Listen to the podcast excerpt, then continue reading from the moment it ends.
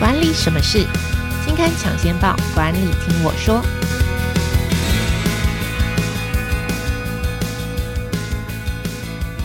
各位听众朋友们，大家好，我是经理人月刊副总编辑张玉琪，也可以叫我 Amy。欢迎收听《经理人 Podcast》管理什么事单元。这个单元会为大家导读当期杂志的封面故事和特别企划，也会邀请专题负责人来分享制作题目背后的故事。那我们十二月号的主题呢，也就是二零二二百大 MVP 经理人，是经理人年度最大的活动，要动员整个编辑部半年的时间来制作。从二零零八年开始举办，今年已经是第十五届了。那我们今天邀请到的来宾是从第一届活动参加至今，我们的总编辑齐立文。我们先请立文跟大家打声招呼。听众朋友好，Amy 好，你刚刚干嘛透露我的年纪？十五岁还很年轻，很年轻。好，那我们首先先要来讲一下，虽然这个奖已经十五岁哦，他快要可以有投票权了。不过呢，如果听众朋友们还不是很熟悉的话，我们想要请立文跟大家谈一下我们办这个奖项的缘起。当初为什么想要办这个奖呢？其实经理人是在二零零四年十二月创办的，所以大概到了二零零八年的时候，我们的创办人何飞鹏先生，那他也是城邦集团的 CEO 哦，那他当时就在想说，其实很多的媒体哦，或者是呃商业组织都会。给专业经理人一些奖项，或是给企业一些奖项。那我们的杂志名字就叫经理人啊，我们就在想说，是不是也给在组织里面的工作者，特别是专业经理人一些肯定哦。但是就想说，诶，会不会又跟很多的媒体到了岁末年终的时候，都会颁说，嗯，今年度最有话题性的，或者是绩效最好的经理人，好像就是会给大组织或者是知名的企业 CEO 或是高管，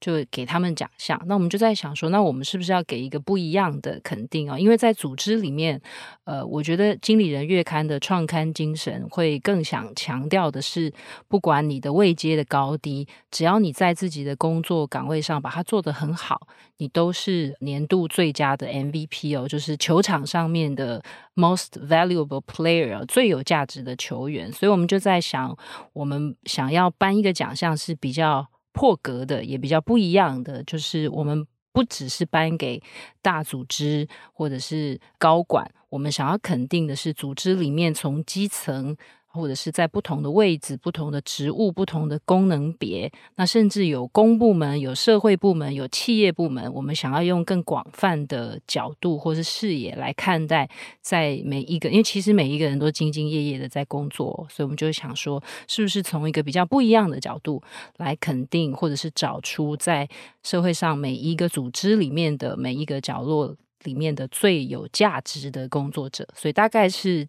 当时创办这个奖的来源，所以其实我们第一届蛮特别的，就有挑出了十个公务员。好，那我们接下来会谈一下这个甄选的过程哦。那刚刚讲到这个 MVP 整个过程大概长达半年，我们大概每一年在年的中间的时候就会开放大家报名，所以每一年都会有非常犹如雪片般来的报名的人，跟我们会观察，会有一些编辑提名的人选。每一年都会从好几百名的参选者当中经过初选，还有复选，最后经过评审团的决选，才会选出这些得奖者。评审团的成员呢，有来自全台 EMBA 的老师们，那包含我们杂志的创办人何飞鹏先生，还有逢甲大学人研教授的许世军老师，也是评审团的成员之一哦。其实我们每一次办 MVP 经理人的时候，都会观察一下社会的趋势，来决定今年讲的主轴是什么。今年的主轴呢是永续竞争力，那我们也新增了这个永续治理和数位转型这两个类别。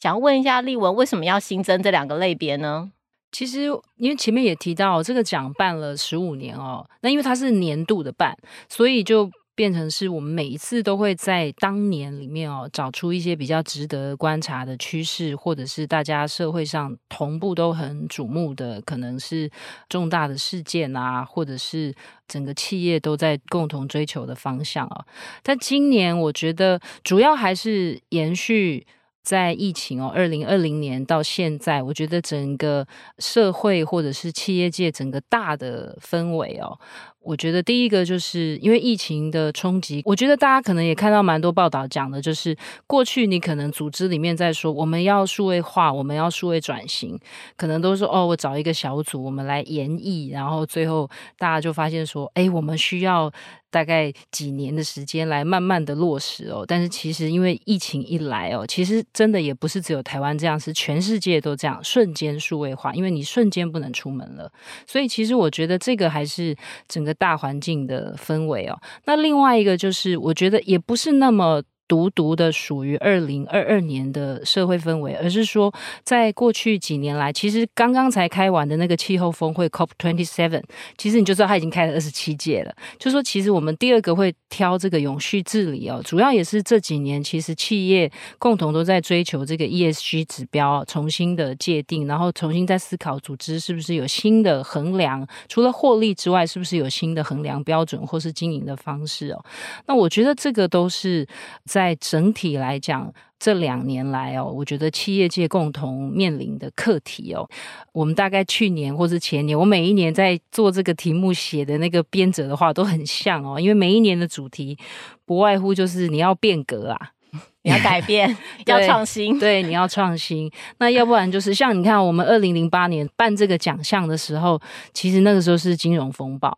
都是在危机里面。那其实每一个时代、每一个时期都会有当时的氛围，每个企业都在里面做应应哦。所以我们也做过应变，然后 每年都有每年的危机。对，然后就是你就会发现，哎，其实企业永远都是在面临挑战哦。所以我觉得今年整个大的氛围，我我相信很多的呃文章或是书籍都已经讨论过，企业在 profit 或是 purpose 这两者之间哦，其实不必然是冲突的。甚至有时候，你更回到本心去追求这个企业的初衷或者是本心哦，其实反而可以带来更高的获利。那我想，今年我们主要也是希望能够跟着企业，或者是跟着不同的组织，大家共同都在对整个环境或大自然或是经营的使命重新做省思的时候，那我们也一起来肯定企业在这个方面的努力。对，刚刚立文有谈到数位转型跟永续治理是今年新增的类别。那实际上在这个类别里头的这个得奖者，我是看到非常多是传统产业转型的例子。就它并不只是我们刚刚前面提到，就是还在演绎或是思考，而是呃越是传统的产业，它越去有这个急迫性，觉得它需要改变。不管是在产品面上、服务面上，或是组织面上的改变，很多都是需要透过数据或是 AI 的导入，或者是他去考量他现在做的事情对环境或者。是对广大的利害关系人，因为他以前可能没有想过这件事情，但他现在会去想，我要如何做可以对环境或是对社区、对利害关系人更好，所以他才做这些改变。我觉得这是这次整体而言得奖可以蛮明显看到的趋势。下一题想要问的是，就是刚刚我提到我们这次有一百位的得奖者哦，然后丽文也亲自出马采访了其中的好几位的这个经理人，有没有几位比较印象深刻的可以跟我们分享？好，其实我们真正肯定的专业经理人是不止一百位哦，是因为有的他们是觉得是团队的努力哦，所以这个也是经理人这个 MVP 奖项，我们其实也是反映大家呃在很多年来哦，因为有的受访者他就会说，哎，你不要只肯定我。就是因为这件事情是一整个团队做出来的，那甚至有一些受访者他也会说：“你不要只颁奖给我，因为好像是会以我个人的名义，但是其实做这件事情是我代表的是公司，而不是要以我个人的名义来得奖哦。”所以我觉得这个奖，我觉得有有时候这么多年看下来，也可以看到台湾人其实是有一些蛮朴实哦，或是蛮淳朴的一些本性哦。嗯。那我这一次自己采访我。因因为我我并不是每一个都采访，所以我在我有限的采访里面哦，我大概看到几个，我大概采访了五个。那我觉得我自己稍微事后回想了一下，不管他们是不是被归在永续治理啊，或是数位转型的类别，但是我其实某种程度上都看到了一些大家这种对于自己的现况做突破、做改变的一些呃，我觉得蛮重要的一些经营的心法哦。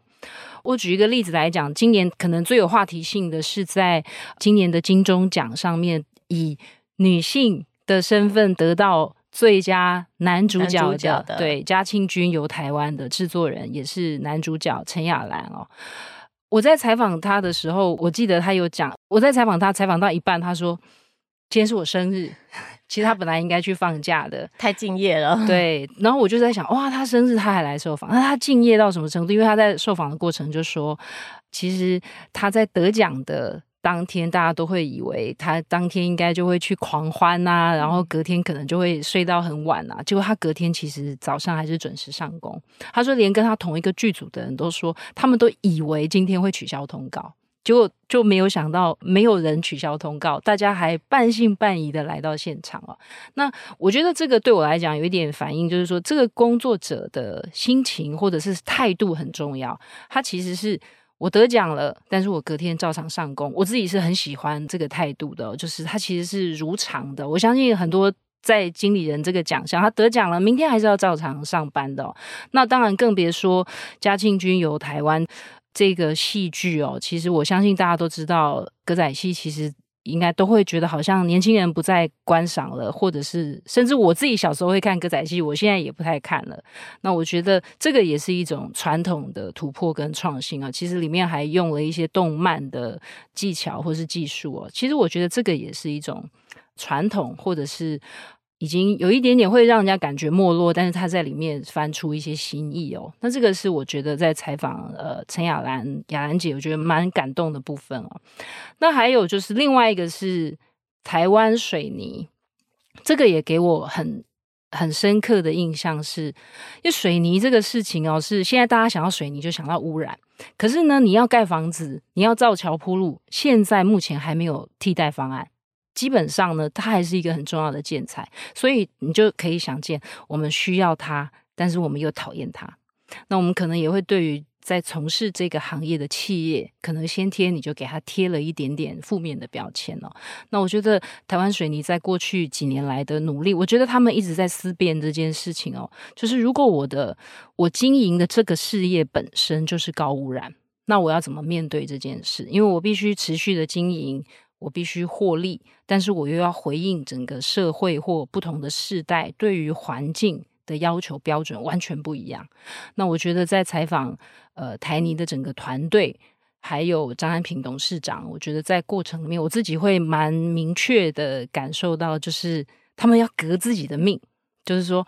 呃，其实水泥本来就是需要一个检讨。的一个行业哦，但是我在在这个过程里面，我如何让水泥的污染降得更低，同时我又可以推动组织的转型。也许有一天，台湾水泥不再是靠水泥为主要的获利来源，那我觉得这个会是蛮蛮重要的一个组织的翻新哦。那我觉得更重要的是，也是这个组织或团队的领导人对整个环境或是整个社会，我觉得有不一样的心思哦。这个都是我觉得在。采访的过程里面蛮特别的，那还有我大概再讲一个好了。我觉得还有一个是瓦城，我觉得蛮特别。瓦城是大家吃泰国菜哦，那他们其实旗下 有很多品牌哦。瓦城泰统集团并不是只有瓦城嘛，大家应该大兴啊、一零一零对香菜什么的。嗯、我觉得这个采访会让我印象比较深刻的是。你常常会以为你已经遇过最糟糕的状况，但是还可以再有更糟的状况。就比方说，像瓦城的董事长徐成义，他就说。可能九二一大地震的时候，其实台湾是分区供电，因为我我有一点忘记了。对，Amy 那时候应该还没出生哈。谢谢你，谢谢你。对，这段我会留下来。是，就是说，这个我觉得他们当时在想说，没有电的时候那怎么办？你会觉得已经是很糟糕，你开餐厅没有电，那他们当时就找了。很大的发电机，所以就是说，你都会觉得，哎，发生了危机，然后我很应变。他们找了很大的发电机，所以他们说，当时的餐厅可能某一条路上面只有他们家那一家店是有电的，有亮光的。就没有想到，比方说哦，零八年金融风暴，或者是之后有食安危机，你都会觉得说，我好像已经度过了一个风暴，我又度过了一个风暴，或者是 SARS，对不对？你都觉得，所以其实瓦城在碰到 COVID 的时候，因为他们在对岸是有分店的，所以他们很早就大概知道对岸已经开始有这个 COVID 的危机，所以其实他们也做好准备了。那我觉得就是说，你想想看，他已经想说，哎，好像有类似 SARS 这种肺炎要开始蔓延了，所以他们就开始准备好可能温度计啊、酒精啊、口罩啊，各式各样的。所以你都会觉得说，我已经挺过那么多风暴了。这次风暴来，我不但已经提早知道，而且我还提早做了因应，但是还会有更糟的，就是从来没有遇到过的，可能是空前的，就是餐厅连人都不能进去，连内用都不行的时候。对，所以其实我觉得这个可能就是经营者在面临的状况了，就是真实的环境就是这样。你都就像我们杂志业。一样，我就想说，哎，大家被手机把眼球跟心力都抢走，是可以到多严重的程度？嗯、每一年都还可以再更严重，对不对？其实，那我们就在这里面求变哦，求新。我觉得这个也是蛮印象深刻的。嗯。那因为我这次也有采访一些得奖者，然后我自己比较有印象的是展达通讯。展达通讯呢，它其实是一个网通厂啦。然后在美中贸易期间，因为呃美国会向来自中国的货品征收税，所以当时如果是你有在中国设厂，冲击就会很大。我相信大家就是听众朋友，如果在科技应该很有感受。那乌俄战争、供应链断裂等等啊，可是其实当时网通厂受到很大的危机，但是展达通讯却可以在这个情况底下连。连续三年营业额都成长 twenty percent，今年还创历史新高，我觉得非常非常厉害。那为什么会可以做到这件事情哦？那其实是因为它导入精实管理，然后消除浪费，然后所以在贸易战的期间，很快的就把这个中国厂的这个整个流程可以复制到泰国厂，然后在从零开始四个月内恢复营运。另外一件事是，而且还。就是在这个期间建立了这个供应链的资料库，所以它原本是精实管理已经很厉害了，但是它又建立这个风险资料库之后，去调整哪些东西要零库存，哪些不必，因为你有可能有断链危机，所以它把风险比较高、比较可能缺料的零组件，把它的库存水位拉高，所以在这个断链的期间，它可以维持它的供应链是不断链的，我觉得是非常厉害。采访的时候也觉得很佩服。好，那今天最后我想要跟大家就是听众跟朋友们说一下，就是今天我们这个录音的时间是十一月二十四号，那十一月二十五号其实就是百大 MVP 经理人的颁奖典礼啦。那最后想要问丽文说，已经参加了十五届的颁奖典礼，有没有什么心得呢？对，其实我真的每一年都在哦，然后我觉得那个现场的气氛，其实我们其实在制作的过程是蛮辛苦的哦，但是我觉得每一次。就是你辛苦了大半年，然后其实常半天就结束了。第一个是会有这种心情，但是第二个是说，在现场的那个气氛其实都是蛮令人感动的。其实有几次我还看到有的是真的带着很年迈的父母就一起来哦，那携家带眷更是很常见哦。那我觉得感受最明显的，或是我觉得那种对我来讲最有画面感的是，大家真的很高兴，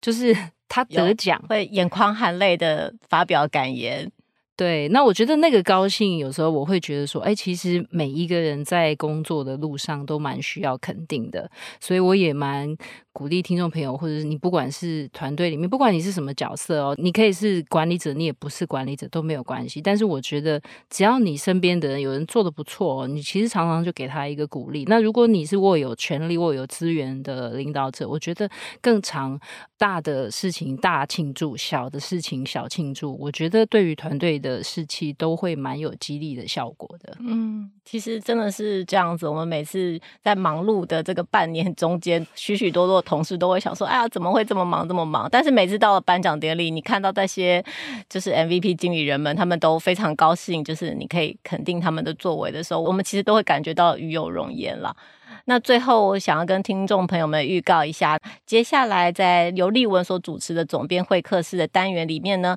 我们会邀请到这个刚刚提到的以《嘉庆君游台湾》获得金钟奖最佳男主角的陈亚兰，也是《嘉庆君游台湾》制作人。那还有另外一位会来总编会客室访谈的呢，是全台最大的自产销鸡蛋厂。大武山牧场的营运长魏玉恒。那我们在当期的杂志里面呢，会有一百位得奖者的报道。所以，如果听众朋友们想要更了解 MVP 经理人的故事，或是想要推荐优秀的经理人，甚至自己来报名 MVP 经理人，都可以翻阅十二月号的杂志，也可以在网络上搜寻 MVP 经理人，就可以看到更多相关的报道。感谢大家的收听。如果你喜欢今天的节目，现在就按下经理人 Podcast 的订阅，给我们五星好评。那希望我们邀请谁来上节目，也可以留言给我们哦。谢谢大家，拜拜，拜拜。